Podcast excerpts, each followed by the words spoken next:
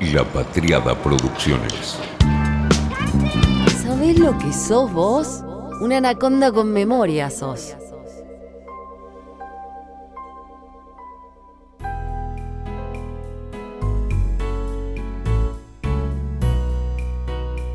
El 4 de junio de 2021, el diario La Nación publica Animal Print, Ship y Whisky. El extravagante picnic de Wanda Nara y Mauro Icardi en Tanzania. La modelo disfruta, junto a Mauro Icardi, de unos merecidos días de descanso en contacto con la naturaleza. Por supuesto, era una nota basada en una historia de Instagram, porque la agonía de los medios es en toda la escala. Parados junto a la puerta trasera de un jeep, Nara e Icardi posaron para la foto. Ella luce con un look animal print y él con su ya tradicional boina color verde militar. De la parte trasera de un jeep, una práctica mesa sirvió para exhibir las delicatessen que llevaron. Y ahí venimos.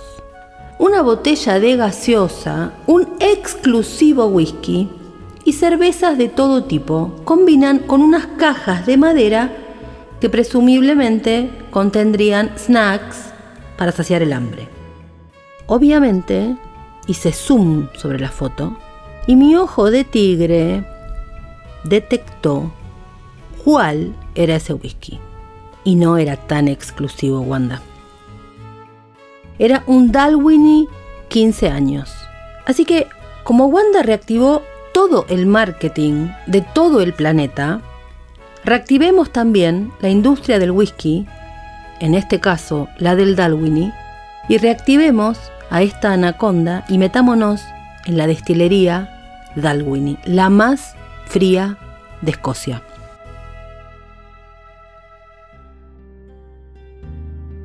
Dalwhinnie es la destilería más fría de Escocia, la más alta, la más algo, ¿Qué pasa? Todas las destilerías buscan tener el S más que las haga distinta de la de al lado. Pero la altura le hace algo a las barricas, esto es verdad. Fue una destilería construida para aprovechar el boom de los blends en su momento, pero después pasaron cosas. Todo cambió. Dalwhinnie quiere decir en gaélico escocés Dal Quinid y es un pueblo del norte de Escocia, parte del área del Consejo de las Tierras Altas y el barrio de Badenoch en Strathspey y situado en Glen Trim, en el Valle Trim, a lo largo del río Trim y cerca de la orilla norte del lago Eric. Datos. Situado a una altitud de 1180 pies, es el pueblo más alto de las tierras altas aunque en realidad este récord se lo otorga oficialmente a Tomintoul. Bueno, siempre discuten por estas cosas, quién es el más no sé qué de qué cosa. Dalwhinnie se encuentra entre Blair Atoll y Newton Moor. A principios del siglo XVIII, Dalwhinnie era un centro para el transporte de ganado. En los años 20 del siglo XVIII se construyó un puente sobre el río Twin en Dalwhinnie como parte de un proyecto de carretera con fines militares. En 1863 se construye una estación de tren en Dalwhinnie y el pueblo se convirtió en un centro para el transporte ferroviario de ovejas. En 1898 la famosa destilería local se abrió justamente ahí y fue la primera escocesa en convertirse en propiedad de los Estados Unidos. Ya vamos a contar lo que pasó. No se asusten quienes no conocen de whisky, pero hay que decirlo así.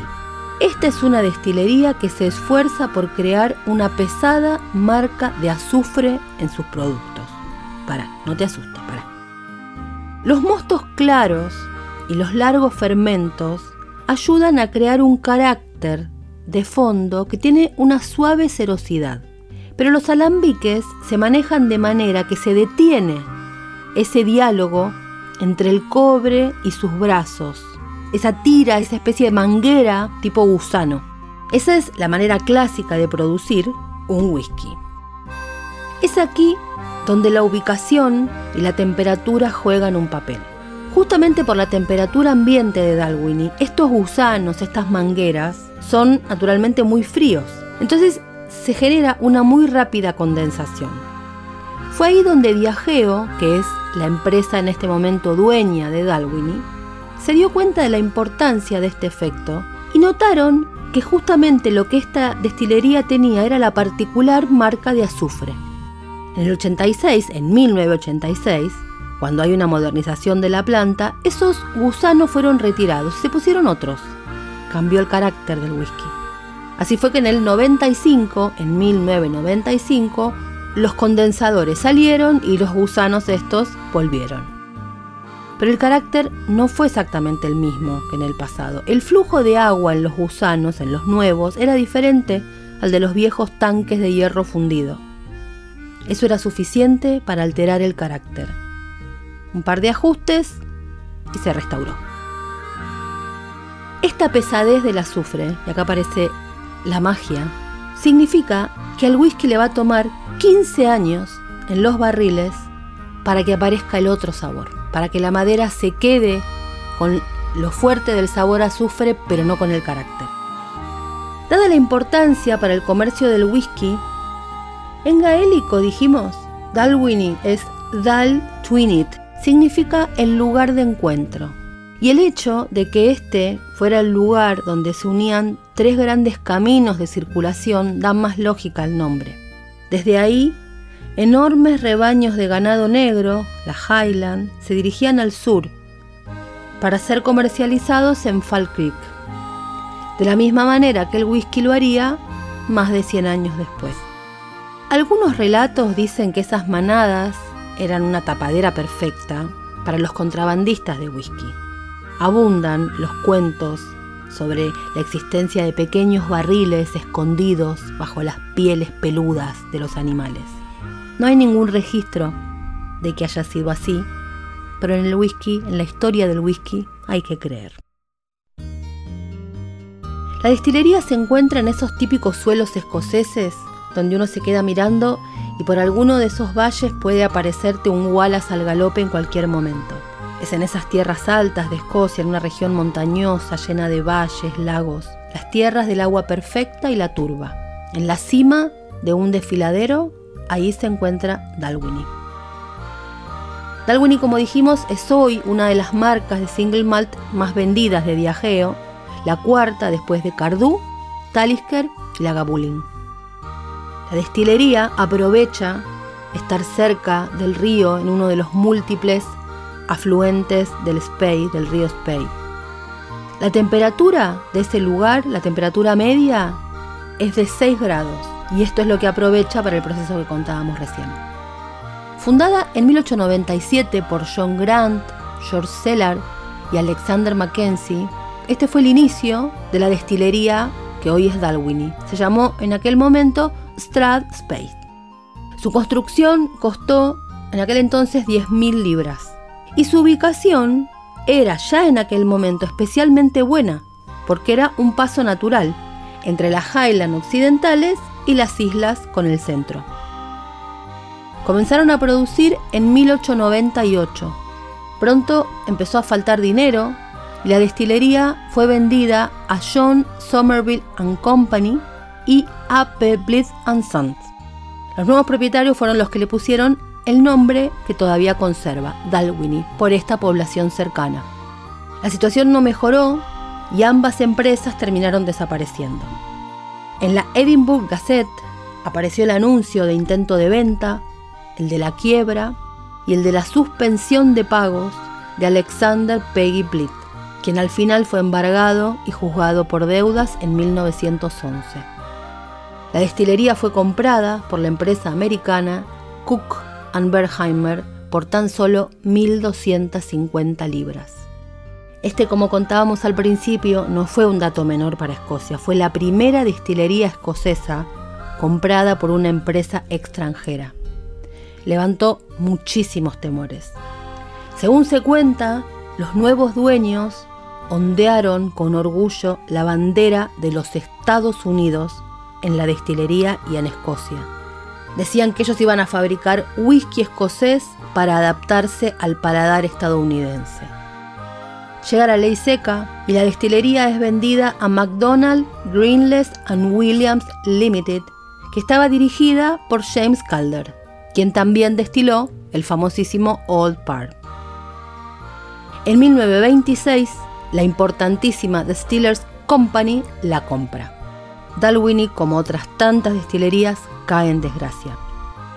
A principios de 1930, toda esa zona no tenía electricidad y la destilería funcionaba a vapor y estaba iluminada por lámparas de aceite y pasó lo que se supone que pasó con esto que estoy contando. 1934 y un terrible incendio. No se recuperan hasta 1938, pero tuvieron que volver a cerrar por esos tres acontecimientos históricos que tan fuertemente pegaron a todo el mundo, por supuesto, pero muchísimo a la industria del whisky. La ley seca, la Primera Guerra Mundial y la Segunda. Claro, los gobiernos restringían la cebada para el whisky, la usaban toda para alimentos. No reabre sus puertas hasta 1961, pero todo se cambió.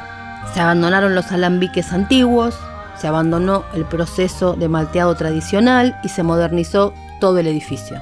En el 86, Dalwhinnie es recuperada y renace en el 87, 1987. United Distilleries selecciona al Dalwhinnie 15 años como uno de sus seis Classic Malts. Esto genera un fuerte aumento tanto en la producción como en las ventas. En el 91, la destilería construye un centro de visitantes y en el 92, Diageo, que es la heredera de United Distillers, inicia un proceso de remodelación que costará 3.2 millones de libras. En el 95 vuelve a abrir con más fuerza que nunca y en la actualidad la visitan anualmente más de 20.000 personas. Sus ventas están cerca del millón de unidades y hoy tiene varios single malt con características bastante especiales cada uno. El Dalwhinnie es una parte muy importante del whisky en Sudamérica porque con lo que hacen en esa destilería se produce el Buchanan's, que es muy popular en Sudamérica. El 15 años es muy fácil de encontrar. En general, en los países donde llega Johnny Walker, llega Dalwhinnie. La botella es de litro.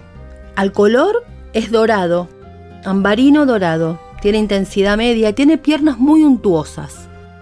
La nariz es floral, afrutado, aparece la vainilla, la manzana. Un ahumado que se funde con las notas de madera. Se madura en madera de barrica de roble ex Bourbon y en botas de vino de Jerez oloroso.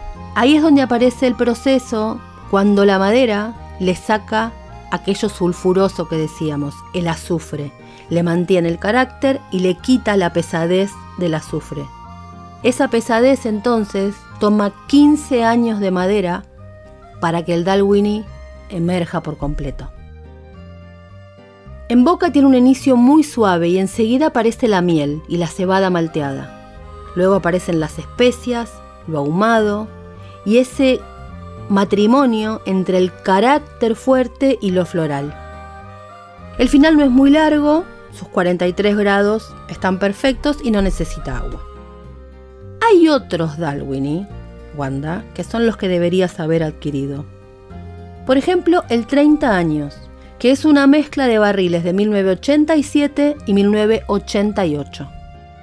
En nariz tiene flores, cuero, especias, jengibre, manzana asada, uvas y hasta vela, ese sabor aceitoso, tarta de limón, menta, madera. En boca es picante y cremoso. Aparece nuevamente la manzana, el roble, la pimienta, lo cítrico, mucho pomelo, menta, menta.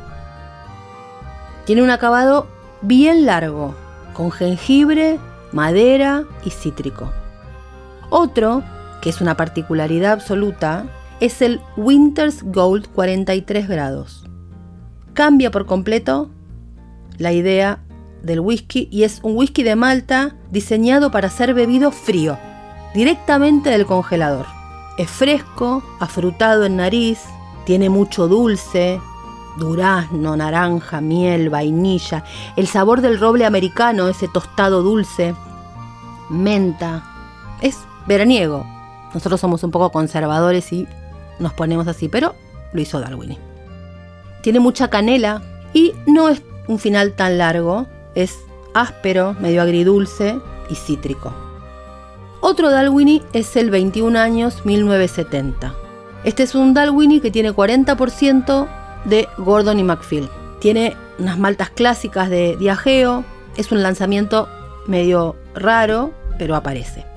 En nariz aparece la cosa bien aceitosa, con miel, ciruela, manzana. Es picante en boca, menos afrutado, pero aparece la pera. Un final herbal. Luego está el Dalwini 2000, que es una edición, por supuesto, bastante nueva. Se lanzó en el 2016. Está empezando a aparecer cada vez más. Este es madurado en barriles ex Bourbon y está doblemente madurado en barriles de jerez oloroso, algo que, como estamos contando mucho en Anaconda, aparece muchísimo el jerez en los whiskies de ahora. Tiene en nariz manzana cocida, algo de hierbas, es un poco estructurado. En boca es dulce y se siente el jerez, se siente un poco de sabor a manzana, de sidra. El acabado es dulce en este caso. Hay otro Dalwini que es el 25 años 1987. Lo lanzó Diageo en 2015. Este es un poco más suave en nariz, aparece el roble rejuvenecido, miel. Como ven, todos los Dalwinis tienen mucha miel a cada momento. En boca también aparece la miel mezclada con menta, jengibre, clavo de olor. Es bastante herboso el final y mentolado, es decir, tiene muchísimos diferentes whiskies Dalwini. Así que Wanda, querida, cuando todo esto se calme, la próxima que busques un exclusivo, escúchate este anaconda y elegí entre estos últimos. El 15, déjalos para nosotros, que a los otros nos cuesta mucho acceder. Fue una realización de La Patriada Producciones.